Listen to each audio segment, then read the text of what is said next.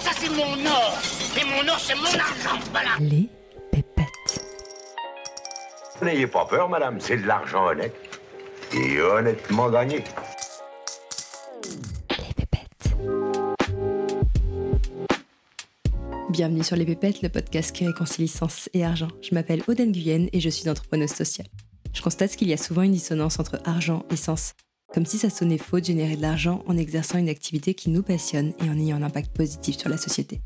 J'ai donc décidé de prendre le micro pour donner la parole à celles et ceux qui maîtrisent le sujet et qui peuvent nous offrir un nouvel éclairage sur l'argent et sur le sens qu'on lui donne.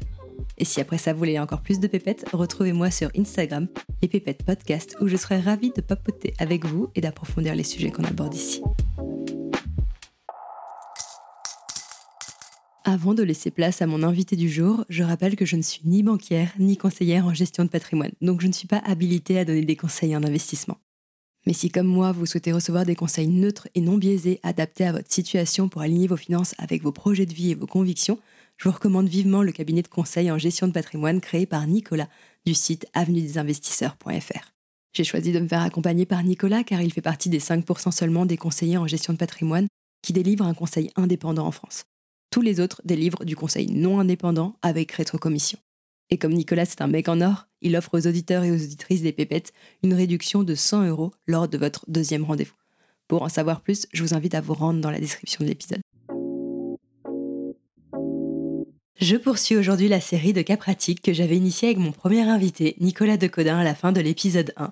J'ai reçu ensuite Guillaume Simonin, avec qui on a réfléchi aux bonnes questions à se poser pour parvenir à créer sa propre stratégie d'investissement. Aujourd'hui, c'est au tour de Maëlle Caravaca qui va se prêter à l'exercice. J'ai déjà reçu Maëlle qui est conseillère en gestion de patrimoine dans l'épisode 11 où elle nous explique que l'on peut s'enrichir sans vendre son âme au diable, on peut se constituer un patrimoine avec éthique et impact. Donc oui, c'est possible. Maintenant, concrètement, comment on fait? Et ça, c'est ce qu'on traite aujourd'hui avec Maëlle. On a créé ensemble un cas fictif à partir des situations financières que certains parmi vous nous ont partagées. L'idée, c'est de pouvoir vous proposer des situations dans lesquelles vous vous reconnaissez pour vous apporter le plus de valeur possible. Et si ce n'est pas le cas, n'hésitez pas à m'écrire sur Instagram, les pépettes podcast, pour que je puisse prendre en compte vos situations spécifiques dans les prochains cas pratiques. Alors, au programme de l'épisode du jour, voici ce qu'on aborde avec Maëlle. Premièrement, comment définir le montant de son épargne de précaution? Ensuite, comment identifier son profil investisseur? Et comment celui-ci se traduit en termes d'allocation de ses actifs? Quelles sont les enveloppes et les supports que Maëlle recommande en prenant en compte les aspirations, les convictions et le profil de risque de ce couple de digital nomades? Maëlle nous donnera notamment des exemples spécifiques de produits d'investissement responsables. Et d'ailleurs, à ma grande surprise, le Bitcoin fait partie des solutions qu'elle préconise. Vous verrez pourquoi. Maëlle nous précisera également l'approche à privilégier pour investir vos économies et votre capacité d'épargne avec sérénité. On a aussi fait l'exercice de se projeter au terme de leur horizon de placement pour calculer combien leur rapporteront leurs investissements.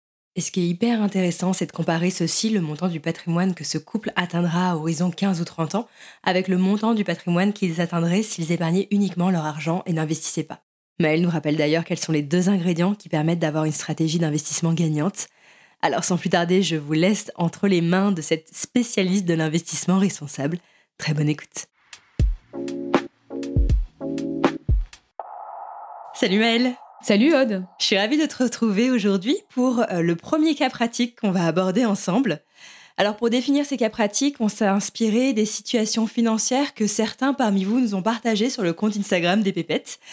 Euh, mon intention derrière tout ça, c'est que vous puissiez, grâce à ces cas pratiques, comprendre comment définir votre propre stratégie d'investissement. Pour celles et ceux qui aimeraient se faire accompagner par un conseiller en gestion de patrimoine, ça vous permet aussi de voir comment Maëlle travaille, comment euh, tu adaptes la stratégie d'investissement euh, que tu proposes à tes clients selon leur situation de départ, selon leurs projets, selon leurs valeurs aussi. Ça va être une belle mise en situation.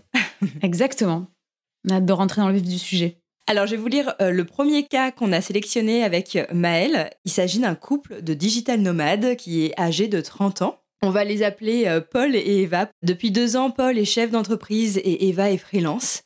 ils proposent des prestations de services dans le domaine du marketing digital et de l'infoprenariat. Ils gagnent chacun environ 4000 euros par mois. Et comme ils dépensent à eux deux 3500 euros par mois, ils ont donc une capacité d'épargne mensuelle d'environ 2000 euros. Puisque si on déduit le montant de leurs dépenses au montant de leur revenu. Ça correspond grosso modo à une capacité d'épargne mensuelle de 4 000 euros, soit 2 000 euros chacun. À côté de ça, ils ont 30 000 euros d'économie, puisque même s'ils n'ont pas encore commencé à investir, ils ont quand même été en capacité jusque-là de mettre régulièrement des revenus de côté. Ensuite, quels sont leurs projets, leurs valeurs et quel est le style de vie auquel ils aspirent? Alors ce sont des digital nomades, donc ils adorent voyager. Ils veulent d'ailleurs continuer de voyager pendant encore deux ans. Ce couple a aussi un mode de vie très simple. Euh, ils cherchent pas à être dans cette logique d'accumulation et ils ne sont pas du tout matérialistes. Eux, ce qui les fait kiffer, c'est de pouvoir vivre des expériences mémorables, de faire des rencontres, euh, découvrir de nouveaux paysages, de nouvelles cultures. D'ailleurs, c'est pour cette raison qu'ils ont encore du mal à renoncer à l'avion, mais ils sont fiers de pouvoir agir avec leur argent et donc de s'orienter vers l'investissement responsable. Ils sentent bien aussi que leur conscience écologique évolue dans le bon sens depuis qu'ils ont entrepris ce voyage et petit à petit ils changent leur façon de consommer et de se déplacer au quotidien. Ils sont encore indécis sur leur futur lieu d'ancrage. Euh, pour le moment, ils se disent que le mieux, en fait, ce serait de partager leur résidence entre la France et un autre pays en Europe. Mais ils se demandent aussi si le fait de vivre entre deux pays, ce sera compatible avec une vie de famille. Alors, la meilleure solution, selon eux, ce serait de faire un investissement immobilier qu'ils mettraient en location courte durée sur Airbnb et qui serait géré par une conciergerie pour ne pas que ça leur prenne du temps, de l'énergie de la charge mentale et ils pourraient utiliser ce pied-à-terre quand ils reviennent vivre en France. Donc voici leur situation de départ et leurs aspirations. Maintenant, Maëlle, à partir de ce qu'ils nous ont partagé, on voit déjà qu'ils semblent avoir plutôt une, une appétence pour l'immobilier. Alors, quelles sont les recommandations que tu leur ferais et quelles sont aussi les grandes étapes peut-être par lesquelles passer pour les aider à définir leur stratégie d'investissement? Effectivement, euh, la première chose qui leur vient à l'idée, c'est l'immobilier parce que je pense que pour beaucoup d'entre nous, l'immobilier, c'est l'investissement le plus intuitif qu'on a. Et quand on pense à développer son patrimoine, on va directement penser à la pierre parce que c'est facile de se projeter en fait dans ce projet. Donc euh, euh, ça peut effectivement faire partie de la construction d'une feuille de route pour eux et pour démarrer. Ce qui se passe, c'est que quand tu vois leur situation, alors c'est un couple qui gagne très bien sa vie, donc ils ont des bons revenus, ils dépensent euh, plutôt bien leur argent, c'est-à-dire qu'ils ont, ils ont un budget et je pense que le fait de voyager les oblige en fait à être quand même attentifs sur leurs dépenses. Aujourd'hui, ce qui leur coûte le plus cher, c'est euh, le logement parce qu'ils ont envie de, se faire plaisir euh, en fonction des pays où ils vont. Et là, l'idée, c'est de travailler avec eux sur l'épargne qu'ils ont déjà constituée et ce qu'ils peuvent mettre aussi tous les mois de côté. Comment on peut imaginer une feuille de route, un plan d'investissement pour eux? C'est déjà le point de départ, quelle que soit la situation et quels que soient euh, les projets qu'on a, c'est avoir une épargne de précaution. Ça, je pense que euh, on l'a plus ou moins en tête, mais c'est vrai qu'avoir une épargne de précaution, ça fait déjà partie de la construction d'une sécurité financière. Donc, sur les 30 000 euros qu'ils ont chacun, parce qu'ils ont eu des bons réflexes euh, d'épargne, il y a 10 000 euros qu'il faut garder. C'est à peu près euh, six mois de train de vie d'avance. Donc, qui vont garder chacun sur un livret A, par exemple. Le livret A, comme ça rémunère 3%, ça permet d'avoir de la trésorerie mobilisable à tout moment euh, et facilement. Donc ça, c'est plus à très court terme, la trésorerie sur les 6 ou 12 prochains mois. Pour rebondir sur l'épargne de précaution, comment tu en es venu à six mois de, euh, de dépenses de côté? Est-ce que c'est quelque chose que tu leur as recommandé spontanément ou est-ce que vous en avez parlé? Je te pose cette question parce que, effectivement, en général, souvent, on recommande de conserver pour son épargne de précaution l'équivalent de 3 à 6 mois de dépenses. Je me suis rendu compte aussi que c'est une question finalement qui est très personnelle et qui est presque de l'ordre du ressenti. Ça dépend euh, bien sûr de, son, de sa profession, de son statut. Donc, si euh, vous êtes salarié en CDI, vous allez être dans une situation beaucoup moins risquée que si vous êtes euh, comme eux en freelance ou entrepreneur. donc, peut-être vous n'aurez pas besoin de mettre autant de côté pour votre épargne de précaution mais pour moi, ça dépend aussi de son tempérament et de son rapport au risque. Donc c'est pour ça que je te pose cette question pour savoir comment vous en êtes arrivé à, cette conclusion de mettre euh, six mois de dépenses. Alors c'est ça, hein. c'est-à-dire qu'il y a une grande règle, c'est trois à six mois de charge d'avance pour couvrir son train de vie. Mais évidemment, comme les situations sont différentes, quand on va être célibataire, en CDI, qu'on n'a pas de crédit, pas d'enfant, qu'on a très peu de charges, en gros, on va plutôt tabler sur trois mois. Et puis par contre, quand on a euh, des crédits ou quand on est euh, à son compte, quand on a euh, des enfants, et parce qu'il y a des charges qui vont être vraiment spécifiques, bon là, on va plutôt monter et ça va être 5-6 mois de charge d'avance. Et comme tu le dis, il y a aussi une dimension psychologique, il y a un tempérament. Il y a des gens qui vont se sentir en sécurité avec 3 000 euros sur un livret, et en as qui vont se sentir en sécurité avec 30 000 euros sur, euh, sur un compte sur livret.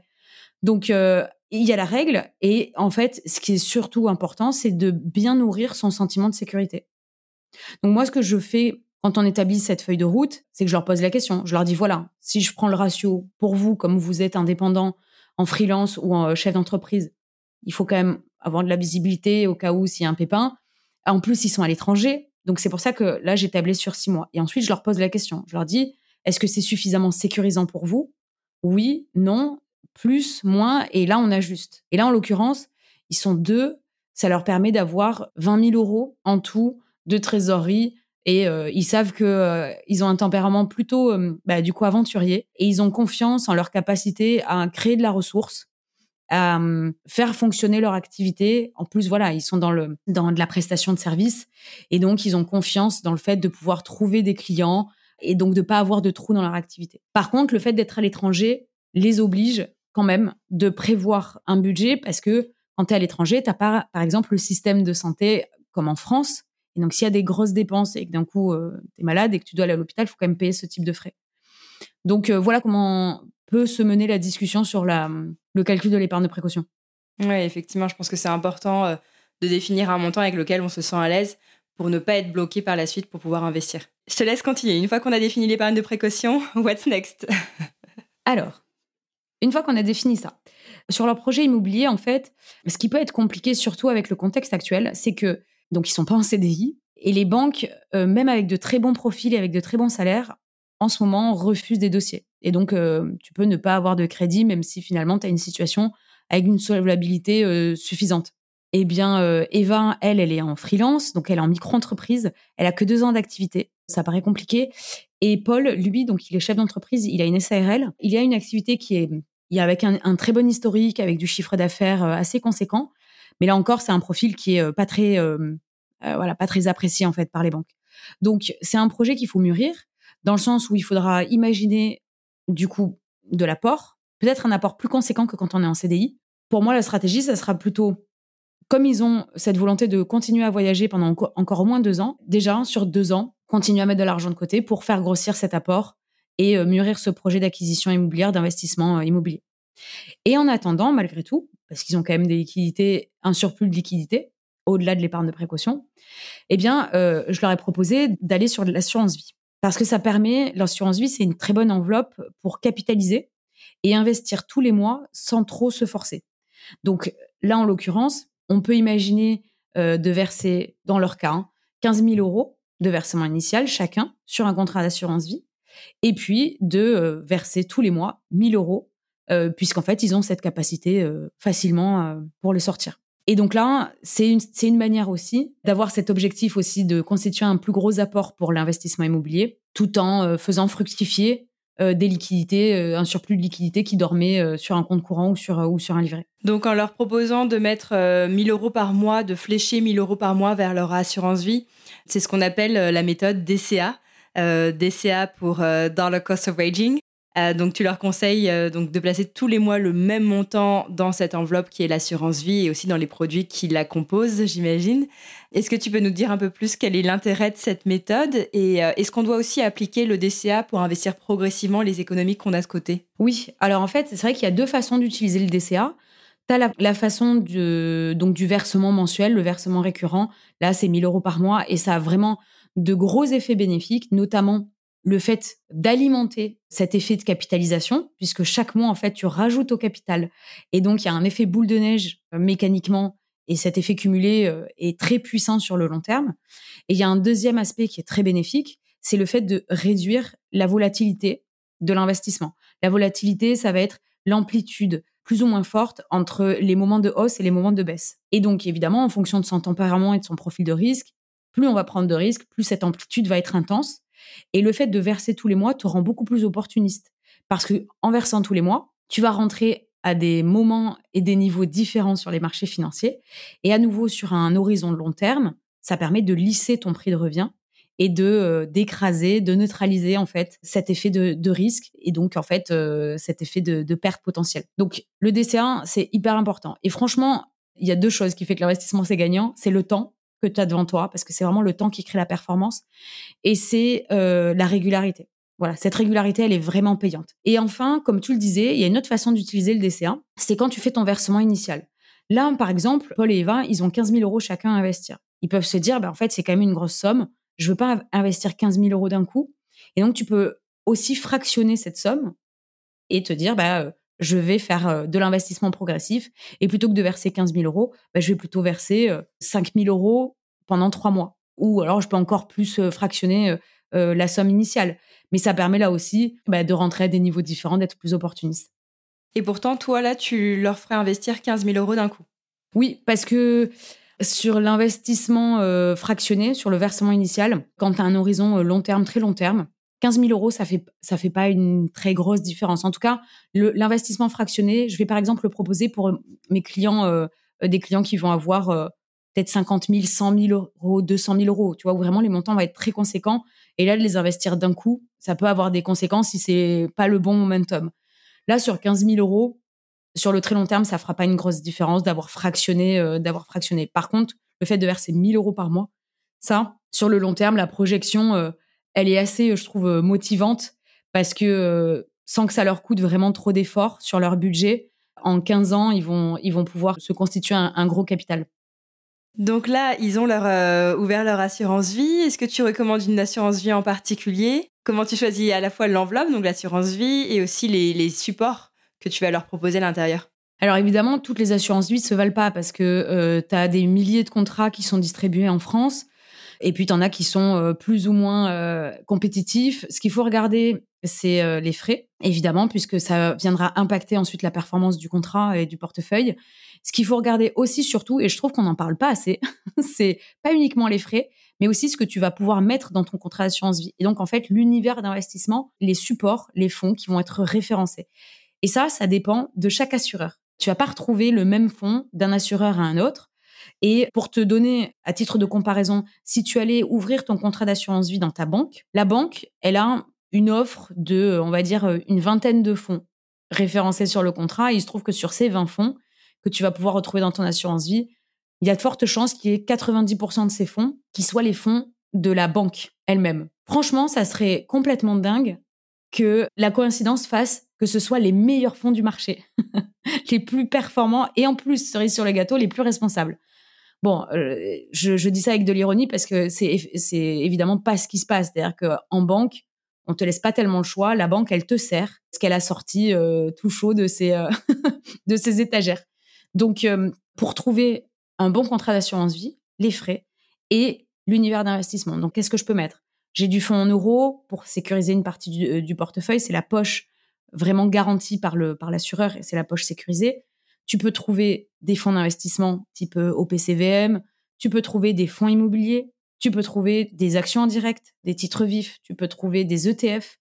Et toute cette combinaison-là, plus tu as de choix, plus il y a de profondeur dans l'univers d'investissement et plus tu es en capacité de sélectionner les fonds les plus performants et les plus responsables. Donc moi, c'est mon, travail, c'est ce que je fais en fonction du profil de risque du client. Eh bien, je vais, je vais construire ce qu'on appelle une allocation et je vais sélectionner ensuite moi-même les fonds qui répondent à des critères financiers et à des critères aussi, à des convictions, à des thématiques pour le client. Là, tu nous parles du profil de risque. Comment tu as défini ce, euh, profil? Est-ce que c'est en leur faisant remplir un questionnaire? Est-ce que vous échangez euh, pour euh, déterminer leur profil d'investissement? Comment ça se passe? Ça fait vraiment partie de la première étape, en fait, avant vraiment de construire une feuille de route. Il faut évidemment savoir quel va être ce, ce profil d'investisseur. Donc il y a un questionnaire qui interroge à la fois sur donc des critères, des critères de gestion, quel est le type de confort de gestion que le client recherche, des critères financiers, quelle est la performance qu'il espère, quel est le niveau de risque, et puis euh, des critères extra-financiers, à savoir quel est, euh, lui, le degré de responsabilité, de, durabilité et d'impact qu'il recherche pour ses futurs investissements. Donc là-dedans, ça va être des questions euh, comme, par exemple, quels sont les secteurs que tu veux exclure? Les énergies fossiles, le nucléaire, la déforestation, l'exploitation pardon, des animaux, et puis, ça va être aussi quels sont les secteurs que tu veux privilégier, comme par exemple la santé, l'éducation, euh, les infrastructures euh, d'énergie renouvelable, l'entrepreneuriat social, l'égalité des genres, bref. Donc, l'idée, c'est vraiment d'affiner ce cahier des charges avec le client. Alors, c'est pas à lui de me dire quel est le niveau de risque. En tout cas, c'est pas à lui de me dire, je pense que je suis plutôt dynamique ou je suis plutôt prudent.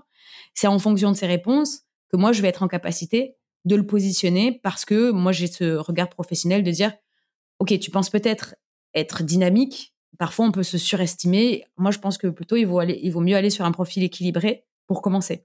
Et, et ce qui joue aussi, c'est le niveau de connaissance et le niveau d'expérience du client. À nouveau, même si tu as des connaissances sur l'investissement, mais que tu n'as jamais fait d'investissement, c'est peut-être un peu audacieux de commencer par un profil très offensif. Euh, en réalité, euh, on connaît l'investissement et on se connaît que quand on, a, quand on en a fait l'expérience.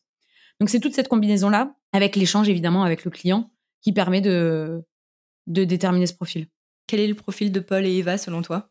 Le profil de Paul et Eva, il se trouve qu'ils ont un profil général plutôt dynamique. En fait, ils ont ce tempérament, évidemment, ils partent à l'aventure, ils sont chefs d'entreprise. Donc, euh, ils, ont, ils ont en fait déjà dans leur propre activité, dans leur expérience personnelle, si tu veux, cette, euh, cette appétence au risque, parce qu'ils savent que en prenant ce risque, en sortant de leur zone de confort, ils sont récompensés. Et sur l'investissement, ils ont aussi euh, voilà beaucoup de connaissances parce qu'ils consomment du contenu sur les réseaux sociaux, sur Internet, etc. Et ils ont même expérimenté l'investissement, par exemple, en crypto. Donc, ils ont quand même cette appétence pour le risque. Donc, pour moi, ils ont un profil équilibré et dynamique. Et pour déterminer par type d'investissement, c'est ça qui permet aussi, si tu veux, d'additionner, d'agréger en fonction des investissements qu'ils vont faire le profil général. Donc, par exemple, sur l'assurance vie, moi, je leur ai préconisé plutôt de choisir un profil équilibré. Parce que l'assurance vie, on ne sait jamais, comme c'est une enveloppe où tu peux sortir de l'argent si tu en as besoin, et par exemple, quand ils voudront acheter un bien immobilier dans deux ans quand ils rentreront en France, il faut que euh, bah, du coup ils puissent récupérer une partie de cette somme-là. Et aller sur un profil trop dynamique, ça mettrait à, risque trop, euh, beaucoup trop euh, ce capital. Donc sur l'assurance vie et parce qu'il y a ce projet prochain, on est plutôt sur un profil équilibré. Par contre, je leur ai préconisé de faire d'autres choses et notamment avec un profil plus dynamique. Est-ce que tu peux nous en dire un peu plus sur l'allocation que tu leur proposes en fonction de leur profil équilibré dans l'assurance vie? Alors, par exemple, là, sur leur contrat d'assurance vie, comme on est sur un profil équilibré, l'idée, c'est d'avoir 50% du portefeuille qui va vraiment créer euh, le moteur de performance et 50% qui va être plutôt défensif. Quand tu fais de l'investissement responsable, il faut plutôt aller sur des stratégies pures et des thématiques. Et rien de mieux que d'aller en fait sur des fonds actions. Donc en fait, il y a 50%, comme ça va être du dynamique pour créer de la performance. Là, je vais sélectionner des fonds actions, des thématiques particulières sur le marché européen, sur le marché euh, euh, américain. Et là, ça va être vraiment euh, très pushy. Et par contre, sur la poche plus sécurisée, là, il va y avoir un mix avec du fonds en euros, parce que bah, mine de rien, le fonds en euros, même si ça rapporte pas des masses, c'est un très bon amortisseur quand il y a des, quand il y a des baisses sur les marchés. Et on va compléter avec des fonds immobiliers. Parce que sur les fonds immobiliers, comme le sous-jacent, c'est de l'immobilier, il y a très peu de volatilité. Et souvent, c'est une classe d'actifs qui est décorrélée avec ce qui se passe sur les marchés financiers. Donc, ça permet aussi d'aller chercher d'autres tendances et de mettre moins à risque cette partie du portefeuille. Donc, voilà comment je fais. Des fonds actions pour aller chercher beaucoup de performance et un mix fonds en euros et des fonds immobiliers. Et là, dans ces, hum, parmi ces classes d'actifs, tu arrives à trouver à chaque fois des solutions euh, d'investissement qui sont responsables, aussi bien en immobilier que dans les actions. Oui, moi, tout ce que je, tout ce que je fais, je sors le radar et je vais chercher tout ce qui peut se faire avec cette dimension, soit environnementale, soit sociétale. Tu peux nous donner juste un exemple peut-être d'actions responsables et d'immobilier responsable? Comme moi, je travaille plutôt sur des fonds d'investissement, je peux te donner par exemple euh, une société de gestion qui est vraiment très engagée dans l'investissement, dans la finance durable. Ça va être Mirova. Mirova, c'est une société de gestion qui a une gamme de fonds, que ce soit sur des fonds euh, actions ou même obligataires, euh, des fonds diversifiés, etc. Et pour le coup, Mirova a un engagement très très fort pour financer une économie durable. Donc voilà, moi c'est typiquement le genre de partenaire avec qui j'aime travailler. Et, et, souvent, dans mes allocations, on retrouve certains fonds de Mirova. Super. Et pour l'immobilier? Et pour l'immobilier, alors pour l'immobilier, ça dépend. Parce que dans l'immobilier, ce que tu peux retrouver dans l'assurance vie, tu vas retrouver euh, soit des SCPI, soit des SCI. Donc ça peut être un mix des deux. Tous les assureurs ne référencent pas ces fonds-là. Par exemple, tu vas avoir euh, la SCPI euh, Remake, Remake Live, qui est accessible dans certains contrats d'assurance vie. Et souvent, c'est des contrats qui sont intermédiaires, d'ailleurs, hein, qui sont distribués par des conseillers en gestion patrimoine ou alors en banque privée ou en banque de fortune. Remake qui a une, qui a approche en fait de, de rénover et d'aller sur de l'immobilier utile. Alors, tu nous disais tout à l'heure que tu euh, leur avais proposé euh, plutôt une allocation équilibrée pour l'assurance vie, et par contre, tu t'étais réservé une allocation plus dynamique pour d'autres enveloppes. Quelles sont euh, les enveloppes qui vont permettre justement d'avoir, de prendre un peu plus de risques? La deuxième stratégie, moi, que je leur ai proposée pour exploiter aussi du coup l'épargne qui avait en surplus, c'est notamment le plan épargne retraite, parce qu'il se trouve que comme ils sont tous les deux à leur compte, donc Paul qui est en TNS euh, travailleur non salarié, puisqu'il est euh, chef d'entreprise de sa SARL, et Eva, qui est freelance, qui est en micro-entreprise, bah, ces deux-là, ils vont pas cotiser beaucoup pour la retraite, en fait. En tout cas, pas sur le régime euh, général avec la retraite publique. Ce que je leur ai préconisé, c'est de préparer leur retraite par capitalisation et surtout aussi de pouvoir rechercher un petit effet fiscal. Puisque comme ils gagnent bien leur vie, ils ont aussi, en contrepartie, une charge d'impôt qui est importante. Donc avec le plan épargne retraite, là, je leur ai dit de verser 4 000 euros chacun à l'ouverture. Et pareil, d'utiliser leur capacité euh, mensuelle en versant 350 euros par mois. Et là, par contre, on va vraiment sur un profil dynamique, puisque le plan épargne retraite, quand tu verses de l'argent dessus, normalement, les sommes sont bloquées jusqu'à la retraite, jusqu'à ce que tu fasses valoir tes droits à la retraite. Il y a un cas de déblocage anticipé, il y en a plusieurs, mais le plus réjouissant, c'est quand tu achètes ta résidence principale. Donc, ils savent que le jour où ils voudront vraiment rentrer en France et acheter leur résidence principale, ils pourront aussi utiliser cet argent comme un apport. Mais eux, ils vont vraiment utiliser cette enveloppe vraiment pour euh, l'objectif euh, retraite, parce qu'ils savent qu'elle sera vraiment pas terrible pour eux. Donc il y a le plan épargne retraite, et là on va aller sur un profil euh, vraiment dynamique, tu vois, où l'objectif c'est de faire des rendements autour de 8% par an. Quel est l'avantage du PER par rapport à l'assurance vie ou au PEA parce que c'est souvent les deux enveloppes qui reviennent le plus souvent parce que c'est les deux niches fiscales les plus populaires en France. Euh, moi, je connais pas vraiment encore le PER. Qu'est-ce que ça nous apporte en plus? Alors, il y a des différences fiscales et puis il y a des différences aussi de gestion. Comme je te le disais, le PER, l'argent que tu places dessus, c'est bloqué. Alors que sur l'assurance vie, si tu as besoin de retirer 1000 euh, euros, 2000 euros, tu peux retirer sans contrainte, l'argent n'est pas bloqué. Donc il y a déjà, en fait, si tu veux, cette notion de liquidité qui est très différente. C'est pour ça que faut pas mettre 50 000 euros sur son plan épargne retraite, parce que sinon, tu le vois pas jusqu'à tes 65 ans. Et la différence, donc ensuite, elle est fiscale. Euh, quand tu investis sur le plan épargne retraite, ce qui est intéressant, c'est que les sommes que tu vas verser, elles pourront venir en déduction des revenus ensuite que tu vas déclarer. Donc, je t'explique. Eux, ils vont déclarer 80, 90 000 euros de revenus à l'année. S'ils versent 8 000 euros, donc 4 000 euros chacun, eh bien, tu vas pouvoir faire 90 moins 8, et donc ils seront imposés que sur 82 000 euros. Donc mécaniquement, ça te permet de faire baisser ta base imposable et in fine ton impôt. Tu fais forcément une économie d'impôt. Donc ça, c'est intéressant, tu vois, d'avoir cet effet fiscal. Et puis tant qu'à faire, en plus, euh, bah, ce que tu payes pas aux impôts, c'est parce que tu le mets dans une enveloppe qui te servira pour ta retraite. Donc ça permet aussi de flécher l'argent pour soi, en fait, euh, pour vraiment euh, capitaliser pour sa retraite. Et cet avantage fiscal va être plus intéressant que l'avantage fiscal offert par l'assurance vie ou le PEA c'est une fiscalité qui va être différente parce que l'assurance vie, en fait, la fiscalité, elle se déclenche uniquement si tu fais des retraits, mais par contre, tu n'as pas d'avantage à l'entrée. C'est-à-dire que les sommes que tu verses sur ton assurance vie ne te permettent pas d'avoir un bénéfice fiscal. Par contre, l'argent que tu laisses, toutes les plus-values que tu vas générer dans ton contrat d'assurance vie, tant que tu ne retires pas cet argent, il n'y aura pas d'imposition. Par contre, au moment où tu fais un retrait, il y a une imposition, c'est la flat tax à 30%. Donc là, ils ont une assurance vie, un PER d'ouvert, quoi d'autre? Ils ont encore quelques liquidités en stock. Alors, du coup, là, ça leur permet, si tu veux, d'avoir. Euh, donc, ils avaient 30 000 euros. On a gardé 10 000 euros pour euh, l'épargne de précaution. On a mis 15 000 pour l'assurance vie. On a mis 4 000 pour le plan épargne retraite. Donc, en gros, voilà, on arrive à. Euh, ça fait combien? Ça fait 20, 29 000 euros. Donc voilà, on arrive presque à, à, cette enveloppe des 30 000 euros. Et après, comme ils sont très curieux, très appétents vis-à-vis des crypto-actifs, je leur ai dit de, continuer à investir en crypto, plutôt sur une allocation euh, fondamentale. Je leur, ai, je leur ai conseillé euh, Bitcoin, Ethereum. Ils ont rajouté les 1000 euros qui restaient et de faire pareil, de continuer à faire des versements euh, toutes les semaines parce que sur les cryptos, la volatilité est beaucoup plus importante et donc le fait de verser toutes les semaines, tu es encore plus opportuniste pour le coup. Et voilà, et ça leur permet vraiment euh, là aussi d'aller euh, d'aller chercher un peu de risque sur une classe d'actifs qui a beaucoup d'avenir. Et en même temps, euh, je pense que pour beaucoup de personnes qui ont des valeurs écologiques, ça peut sembler surprenant que tu recommandes cette classe d'actifs. alors que les cryptos et notamment le Bitcoin sont souvent décriés à cause de leur impact nocif sur l'environnement. Pourquoi ça fait tout de même partie des solutions d'investissement que tu recommandes? Eh bien, figure-toi, moi je trouve que le Bitcoin, parce que c'est souvent le Bitcoin hein, ouais, qui, est, qui est décrié pour sa consommation énergétique. Euh, moi, je trouve que c'est plus responsable d'investir dans le Bitcoin que de laisser son argent sur le livret A qui finance euh, en partie le nucléaire euh, et l'armement. Parce qu'en fait, il faut voir que le Bitcoin, la consommation énergétique qui est utilisée, elle a une utilité qui est la sécurité du réseau.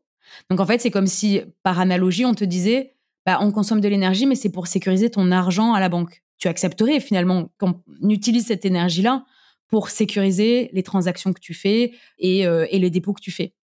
Donc là, il faut voir que elle a de l'utilité, cette consommation. Et en plus, il faut pas confondre consommation et pollution faut voir que le, le, le Bitcoin est adossé à plus de la moitié de son énergie sur des énergies renouvelables. Donc sa consommation n'est pas sa pollution. Le Bitcoin aujourd'hui est quand même plus avancé à ce niveau-là que le système bancaire qui est largement polluant. Et je ne parle pas juste que des infrastructures. Le système bancaire, il est extrêmement polluant parce qu'il va euh, créer de l'argent pour financer des entreprises, bah, du coup, qui, elles, vont être polluantes.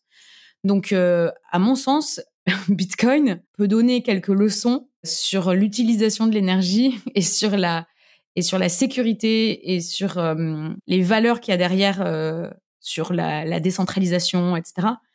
au système bancaire. Franchement, moi je trouve que le Bitcoin ça fait partie de l'investissement responsable. Et en plus, ça a beaucoup de vertus qu'on n'imagine pas sur quelques aspects du développement durable. En fait, on se rend pas compte parce que nous, on utilise de l'argent facilement on paye euh, avec nos cartes bleues, on paye même avec notre téléphone. Il faut savoir qu'il y a 2 milliards de personnes dans le monde qui n'ont pas de carte bleue, qui n'ont pas de compte courant, qui n'ont pas accès à des services financiers et donc qui restent dans, la, dans une grande précarité parce que, en gros, quand tu n'as pas de compte courant, bah, tu peux pas payer de facture, tu peux pas payer une facture d'électricité, tu peux pas payer une facture d'eau, tu peux pas payer un loyer. Et donc, c'est des personnes qui se retrouvent dans la précarité et complètement exclues, en fait, du système financier.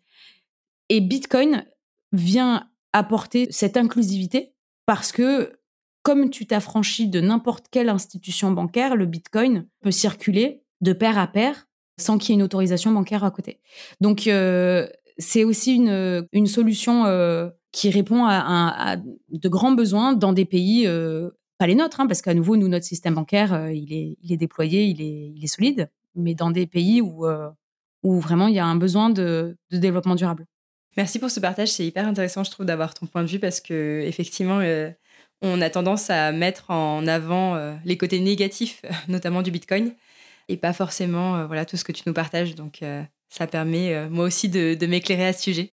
J'imagine que tu leur as recommandé de placer dans le Bitcoin. Quelle autre crypto-monnaie tu recommandes en général? Je leur ai aussi euh, préconisé Ethereum, parce qu'en gros, c'est les deux cryptos qui vont être, euh, qui ont la plus grosse capitalisation, qui lead un peu le marché. Donc euh, voilà, il n'y a pas besoin d'aller sur des petites cryptos.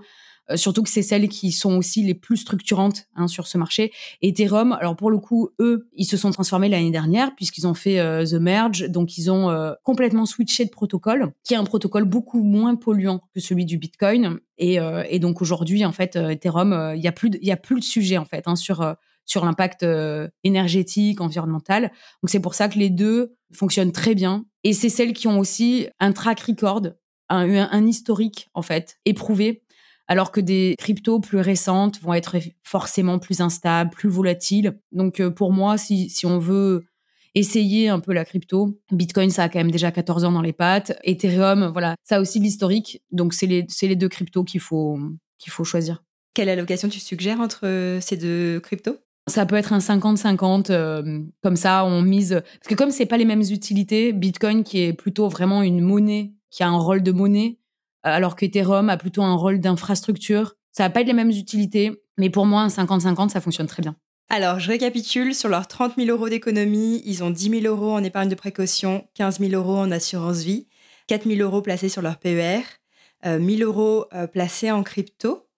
Tu nous disais que donc sur le PER comme sur l'assurance vie, tu leur préconisais aussi de faire euh, la méthode DCA pour euh, chaque mois flécher une partie de leur capacité d'épargne mensuelle vers ces deux enveloppes.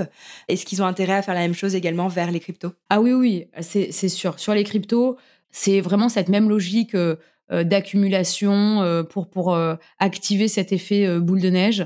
Donc là, moi, eux, je leur, je leur ai préconisé de faire 50 euros par semaine. Et comme ça, pareil, sans que ça soit trop douloureux sur leur, sur leur budget au quotidien, bah, ça leur permet d'aller capter les, les, hausses et aussi du coup de se prémunir contre les baisses puisque ça, a cet effet vraiment sur le long terme. Génial. Alors donc là sur leur capacité d'épargne mensuelle de 2000 euros, je le rappelle, euh, donc il y a 1000 euros qui sont fléchés vers l'assurance vie, 350 euros vers le PER. Euh, donc là tu me dis 50 euros par semaine, donc 200 euros par mois vers les cryptos.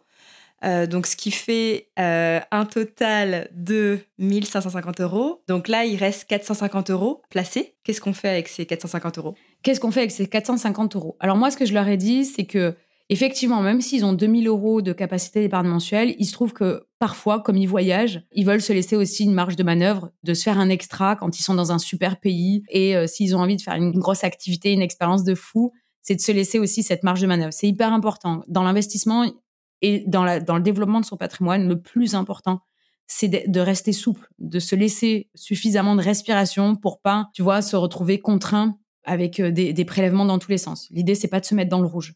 Et c'est pas, et c'est pas non plus de se priver.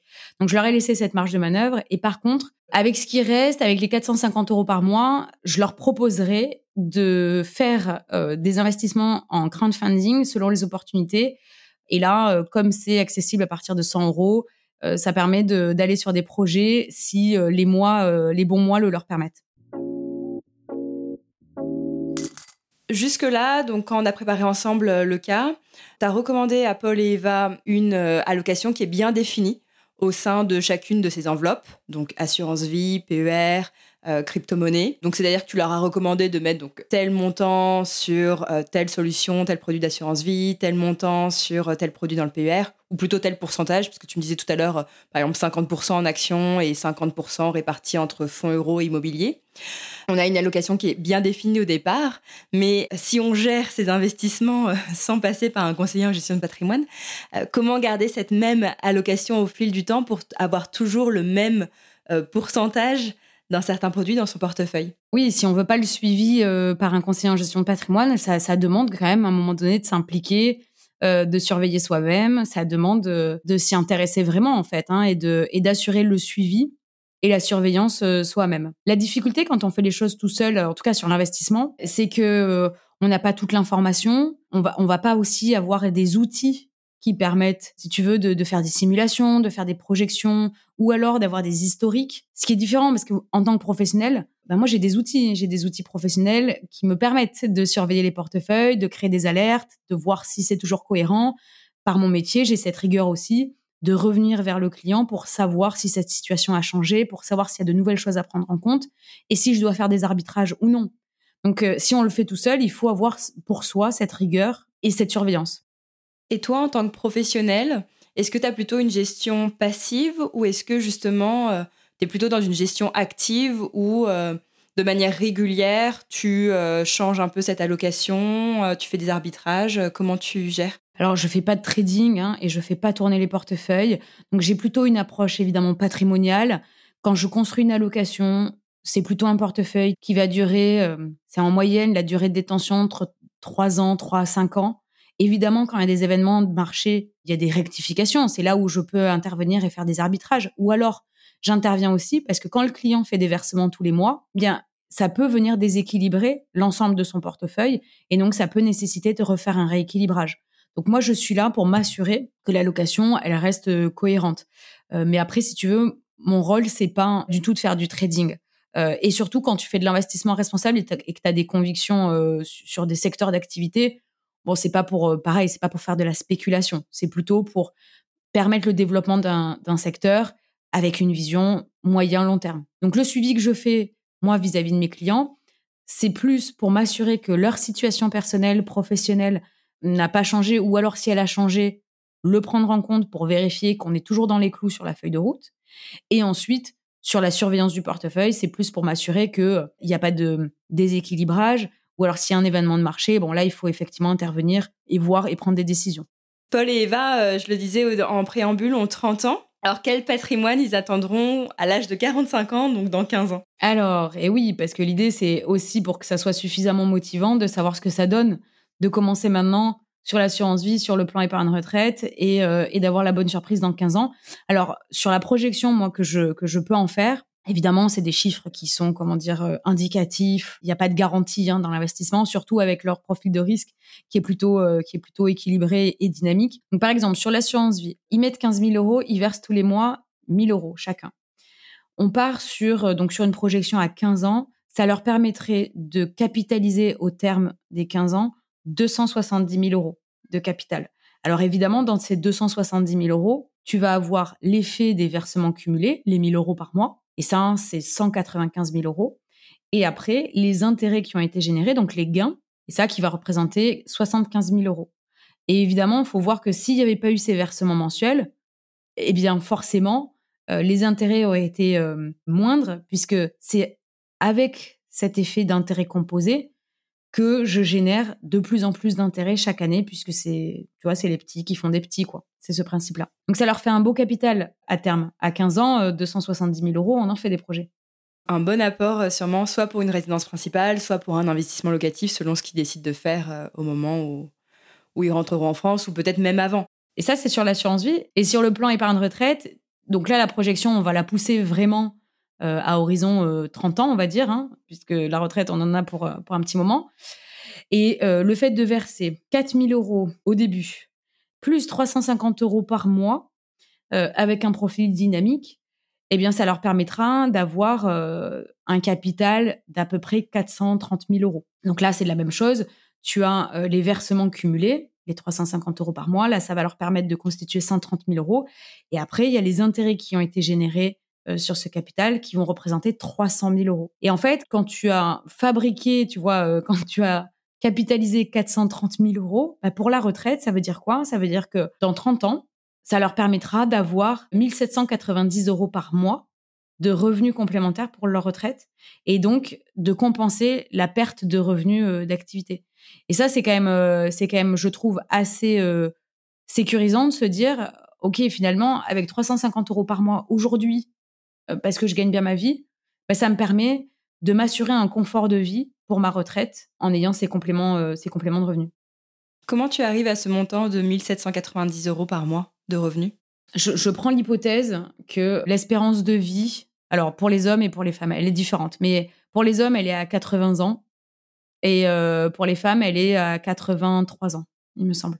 Et donc en fait, ce que je fais, c'est que à l'âge de 64, euh, 65 ans, eh bien là, je vais diviser le capital par 20 années et divisé par 12 pour avoir euh, le montant mensuel. Donc c'est ça, c'est à partir euh, du moment où ils reprennent leur retraite, ils vont piocher chaque mois sur euh, ce capital constitué pendant 30 ans. Exactement. Et ça leur permettra en fait de retirer l'équivalent en fait d'un revenu à 1790 euros. Et pour toi, il n'y a pas intérêt, au lieu de grignoter ce capital au moment de la retraite, plutôt mettre ce capital sur, tu vois, l'investir également pour pouvoir arriver à plutôt à piocher sur les gains générés par ce capital plutôt que euh, de le réduire.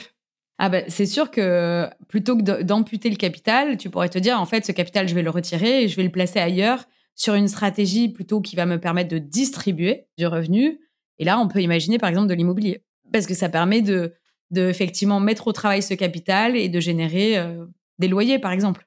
Et ça peut être un, un très bon moyen. Mais ça, tu vois, c'est on voit bien qu'en fonction de ses projets de vie, de l'âge, de ses besoins de liquidité, on n'a pas les mêmes stratégies au même moment. À la retraite, euh, effectivement, si on veut pas grignoter son capital, ça peut être, ça peut être euh, intéressant d'aller euh, sur de la SCPI ou sur de l'immobilier classique. Pour faire ces projections, déjà, on a utilisé un outil qu'on vous mettra en description de l'épisode. Moi, j'en avais un, c'était un, un outil qui est recommandé par l'autorité des marchés financiers. Euh, où vraiment vous pouvez faire vos calculs qui vous permettra donc de vous projeter, de faire toutes ces simulations. Et là, là pour tes chiffres, comme on disait pour l'assurance vie, qu'on était sur un profil équilibré, pour le PER sur un profil plutôt dynamique, sur lesquels rendements tu t'es appuyé pour pouvoir faire ces calculs et ces projections? Alors, quand tu es sur un profil plutôt équilibré, le rendement cible, il va être à 5% par an évidemment non garanti. Hein. Il y a des années où ça peut faire euh, moins et des années où ça peut faire plus, mais on va dire en moyenne, c'est faire 5% euh, euh, annuel. Et quand tu es sur un profil dynamique, tu vas plutôt espérer un rendement à, 8% par an, brut, puisque il faut aussi prendre en compte les frais qu'il peut y avoir selon les investissements. Et sachant que pour faire ces calculs, comme là on est sur des rendements bruts, on avait enlevé 1% au rendement brut pour avoir le rendement net et les chiffres qu'on vous a donnés là sont avec justement ces rendements nets. Exactement. On a déduit 1% de frais de gestion pour que ça soit plus réaliste sur les projections. Ce qui peut être intéressant aussi euh, à faire, c'est euh, de comparer le patrimoine donc qu'ils atteindront à horizon 15 ou 30 ans, s'ils investissent donc dès maintenant, versus le patrimoine qu'ils atteindront s'ils ne se préoccupent pas de leur argent et s'ils laissent, comme la majorité des Français, dormir leurs économies euh, sur des comptes et livrets bancaires. Et je dis ça parce que j'observe vraiment, euh, même là dans mon entourage, euh, même des amis qui écoutent le podcast et qui me disent oh là là, ça me donne vraiment envie de passer à l'action, mais finalement qui ne sautent jamais le pas par euh, manque de temps, par manque d'intérêt pour le sujet, par manque de connaissances et par peur aussi. Et aussi quand on a, on a peu de visibilité sur son avenir, je sais que c'est difficile de se projeter et de placer sur son argent. donc pour toutes ces raisons, on attend, mais cette attente-là, elle peut coûter très cher Surtout si, comme Paul et Eva, vous avez des économies à placer et si vous pouvez mettre de côté euh, un peu d'argent chaque mois. Et ce coût-là, donc ce coût lié au fait de ne pas passer à l'action, c'est ce qu'on appelle le coût d'opportunité. Donc euh, je trouvais ça intéressant qu'on revienne un peu là-dessus avec toi, Maëlle, pour vraiment comprendre à combien ce chiffre ce coût d'opportunité si euh, on ne passe pas à l'action et si on ne suit pas, en tout cas si Paul et Eva dans ce cas-là ne suivent pas tes préconisations. Alors, prenons les hypothèses de Paul et Eva, plutôt que de placer leur épargne et, cette capacité d'épargne mensuelle sur, une assurance vie ou sur un plan épargne retraite, on s'imagine qu'ils restent uniquement sur des livrets. Donc, par exemple, ils vont verser 15 000 euros plus 1 000 euros par mois pendant 15 ans sur un livret qui rapporte, j'ai pris une moyenne hein, sur les 20 dernières années, les livrets, en gros, ça a rapporté 1,84% par an. Donc, euh, qu'est-ce que ça donne en faisant ce calcul sur 15 ans? Eh bien, je vais avoir un capital final au terme de 226 000 euros. Je fais le même exercice avec le budget qu'ils auraient placé sur un plan épargne retraite, mais finalement, ils vont le laisser à nouveau sur un livret. Donc, les 350 euros par mois, le capital initial à 4 000 euros, avec ce rendement, pareil, annuel à 1,84. Et là, je fais la projection sur 30 ans. Là, ça permet d'avoir un capital final de 175 000 euros. Donc, en gros, on voit quand même une sacrée différence entre je reste uniquement dans l'univers des livrets et je fais l'écureuil euh, avec un, taux de rendement qui est quand même assez faible, versus je mets vraiment dans des, dans des enveloppes capitalisantes et avec un niveau de risque plus élevé pour aller chercher des performances plus intéressantes, le capital n'est pas le même, on a une sacrée différence. Alors dans le premier scénario où Paul et Eva donc investissent, là ils arrivent au terme de leur projet à un capital total de 700 000 euros puisqu'on avait 430 000 euros avec le PER et 270 000 euros avec l'assurance vie. Donc 700 000 euros. Et là, s'ils font la même chose, mais du coup, ils laissent leur argent dormir sur des livrets qui rapportent en moyenne, comme tu disais, 1,84%, ils arrivent au terme de leur projet à un capital de 401 000 euros. Donc là, on voit qu'il y a une différence de 300 000 euros. Donc le coût d'opportunité, s'ils n'investissent pas, s'ils ne passent pas à l'action, et là je passe un message à mes potes, le coût, de, le coût à la fin se chiffre à quand même 300 000 euros. Bah oui, c'est dommage parce que 300 000 euros, on en fait des projets. C'est extrêmement motivant de se dire, en fait, j'ai pas d'excuse pour passer à l'action. Ne pas passer à l'action me coûte de l'argent. Et c'est important quand même de préciser que les chiffres qu'on vous partage ne prennent pas en compte euh, l'inflation. Mais ce qui est intéressant, si vous utilisez l'outil qu'on vous a partagé donc en description de l'épisode, vous pourrez voir aussi quel est le capital que vous atteindrez diminuer de l'inflation. Et donc, euh, Maëlle, tu me disais aussi qu'on pouvait prendre euh, en moyenne une inflation à 2,5%, puisque ça correspond au taux d'inflation moyen sur les 20 dernières années également. Oui, exactement. Oui, c'est ça. Même si, l'inflation est, élevée en ce moment, ça reste quand même provisoire. Hein. Et donc, si on regarde l'historique des 20 dernières années, l'inflation en moyenne, elle est plutôt à 2,5. Donc, il y a des années où c'est plus fort et puis il y a des années où ça se stabilise. Une chose aussi euh, que tu me partageais et je pense que c'est quelque chose qu'on dont on n'a pas souvent conscience mais euh, l'objectif vraiment premier de l'investissement c'est justement de battre cette inflation. Exactement. Et en fait c'est ça de préserver son capital pour ne pas s'appauvrir avec le coût de la vie. Le fait de ne rien faire, c'est ça le plus gros risque parce que c'est accepter clairement là de perdre de l'argent.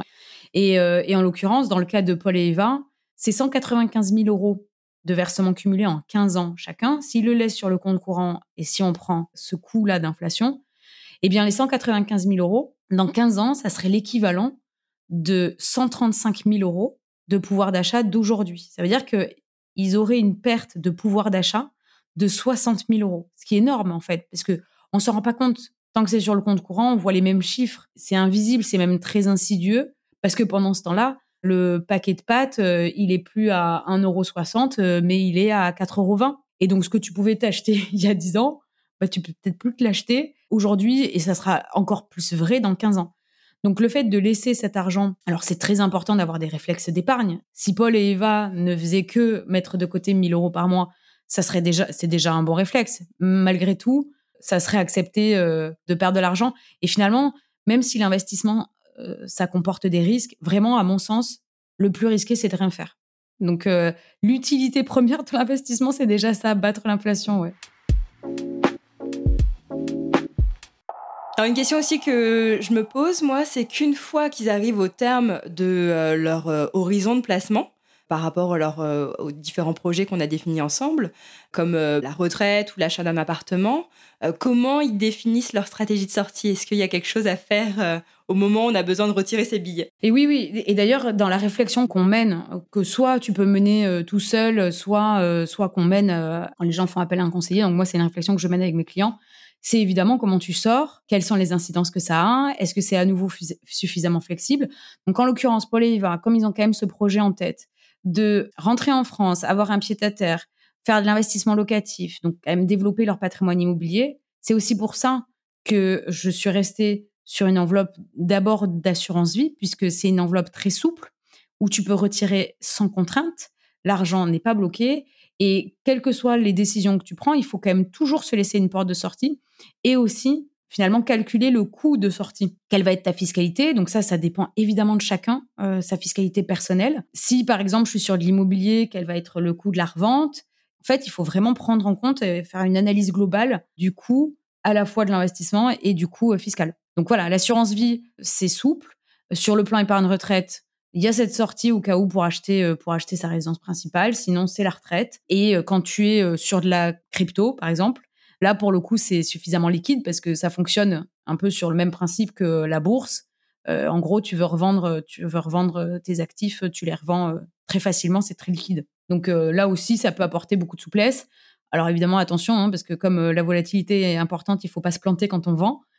Pour ce qui est, euh, en revanche, de, des opérations en crowdfunding, là, quand tu investis dans une startup, que tu prêtes de l'argent ou que tu rentres au capital d'une startup, il faut voir que c'est de l'argent euh, qui, reste euh, pendant plusieurs années et où là, il y a un, risque d'illiquidité où tu peux pas retirer, tu peux pas récupérer cette somme d'argent. Donc, c'est aussi faire la bonne combinaison à nouveau entre ses objectifs, son besoin de liquidité, son niveau de risque, sa fiscalité personnelle, son horizon d'investissement toutes ces choses-là qui sont très personnelles à nouveau et qui, euh, et qui doivent être toutes prises en compte. Une autre question aussi qui peuvent se poser, c'est quand ils font des, gains ou des pertes aussi importantes, est-ce qu'ils ont intérêt euh, à vendre pour euh, soit sécuriser les gains en phase d'euphorie des marchés ou au contraire pour limiter la perte en phase de déprime? Comment tu réagis toi face aux variations à la hausse ou à la baisse du marché? Alors moi j'essaie de euh, je suis un peu, euh, je suis un peu la psy moi de mes clients quand c'est la panique. Justement, euh, j'essaie de les apaiser. En fait, l'investissement, ça reste quand même très cyclique. Il faut, faut bien gérer ses émotions. Et évidemment, quand ça s'emballe, c'est les moments les plus critiques.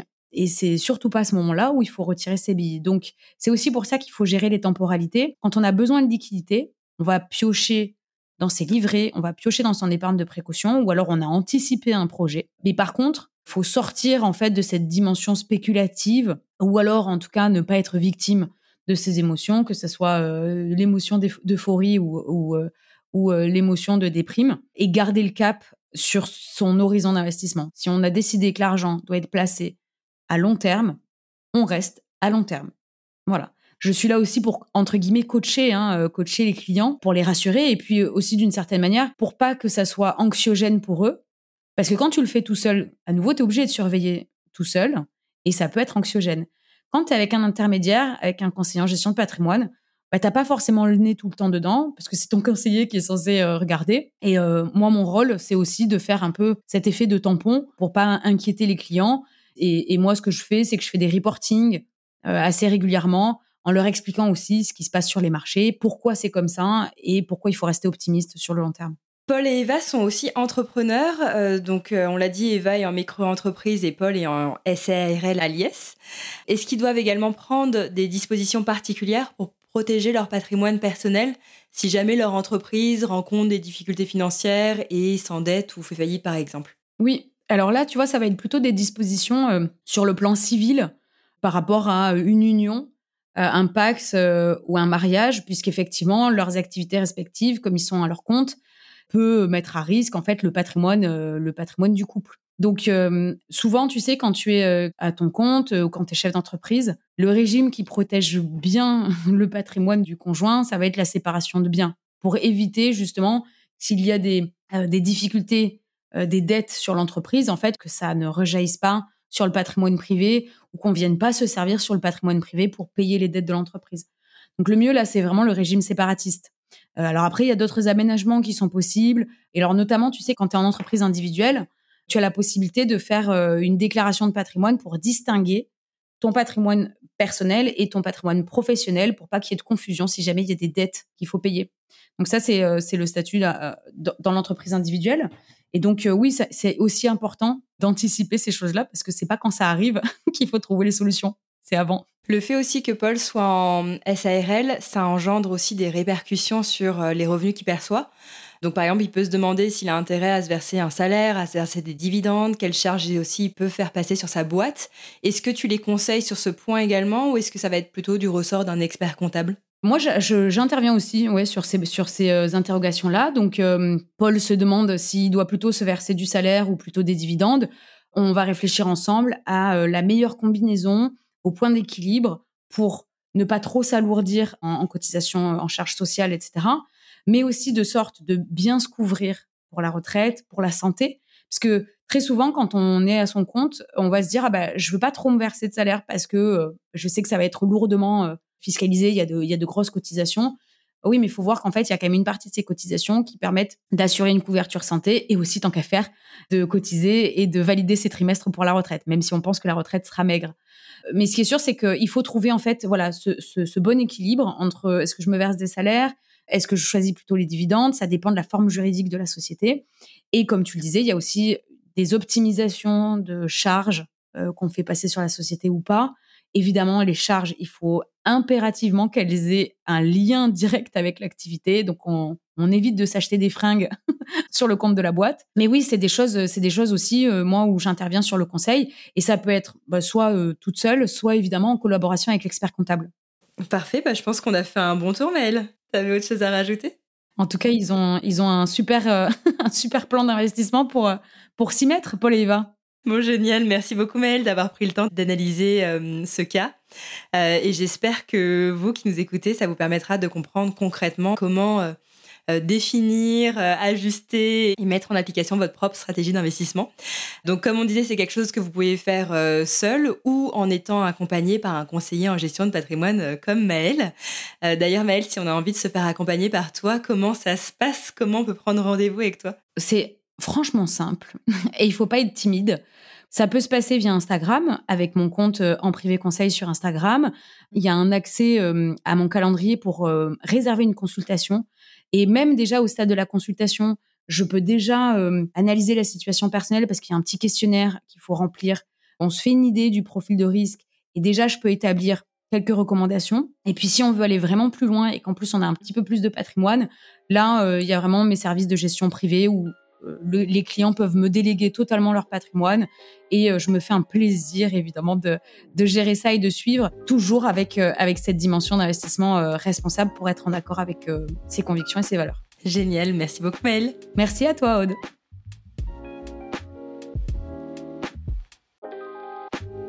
C'était le dernier épisode avant de faire une pause estivale, donc j'espère que vous avez pris des notes ou que vous allez en prendre dès maintenant pour retenir toute la richesse que Maëlle nous a partagée pour vous permettre de passer à l'action et de remettre du sens dans vos finances. Pour ma part, suite à cette conversation, j'ai décidé d'investiguer davantage sur le PER, le plan épargne retraite, car je suis moi-même dans une situation professionnelle où je n'ai pas d'autre choix que de me constituer une retraite par capitalisation si je veux pouvoir vivre mes vieux jours en étant à l'aise financièrement. Donc faut vraiment que je prenne ce sujet à bras le corps. Comme le disait Maëlle, deux choix s'offrent à vous. Soit vous définissez et gérez vous-même vos stratégies d'investissement, et c'est d'ailleurs pour ça que j'enregistre ces cas pratiques, pour vous permettre de le faire vous-même, vous êtes capable de gérer seul vos finances.